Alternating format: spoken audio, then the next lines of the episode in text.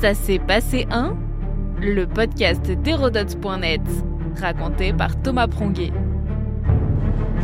Ça s'est passé un 14 décembre 1911, les premiers pas au pôle Sud. C'est un explorateur de génie qui parvient à l'extrémité du globe ce jour-là, Roald Amundsen, un excellent marin qui s'est lancé des défis fous, retour sur cette aventure. Roald Amundsen naît le 16 juillet 1872 près d'Oslo. Le pied marin, il est déterminé à devenir explorateur. Le jeune Norvégien participe à sa première expédition vers l'Antarctique dès l'âge de 25 ans. En 1903, il vole déjà de ses propres ailes. Amundsen franchit en bateau le mythique passage du nord-ouest de la mer de Beaufort au détroit de Bering, à l'extrême nord du continent américain. Une première historique. Son voyage dure plus de trois ans. À cette occasion, il apprend à vivre avec les Inuits, à construire des igloos, utiliser les chiens d'attelage, toutes les conditions de vie essentielles en milieu arctique. De plus, le marin affine sa navigation pour repérer les icebergs, dégager son bateau des glaces et se localiser dans la nuit polaire. Pour rappel, celle-ci dure six mois environ.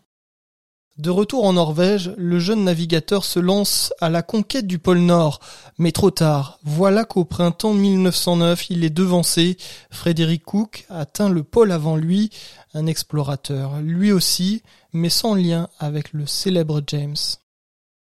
Qu'à cela tienne, le Norvégien retourne son dévolu vers le pôle Sud. L'enjeu est important. L'équipe britannique de Robert Falcon Scott les talonne avec plusieurs semaines de retard.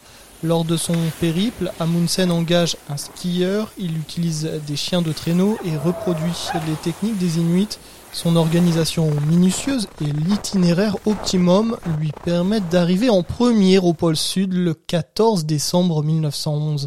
L'explorateur plante le drapeau norvégien après 2824 km parcourus en 94 jours. Sur place, il laisse une tente et le drapeau. L'équipe de Scott les découvriront trop tard.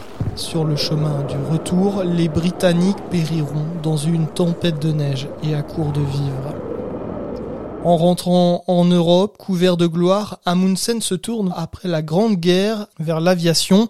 Il réalise un second exploit en se rendant au pôle Nord en dirigeable avec Umberto Nobile, ingénieur et explorateur italien. C'est ainsi le premier homme à avoir atteint les deux extrémités de notre planète. Le 18 juin 1928, son ami Umberto Nobile connaît une grave avarie en dirigeable après une expédition. Le Norvégien part à sa recherche, mais son hydravion s'écrase lors du retour. Roald Amundsen disparaît en héros à l'âge de 55 ans. Notre podcast historique vous plaît N'hésitez pas à lui laisser une note et un commentaire ou à en parler autour de vous. Et puis pour en apprendre plus sur l'histoire, rendez-vous sur hérodote.net.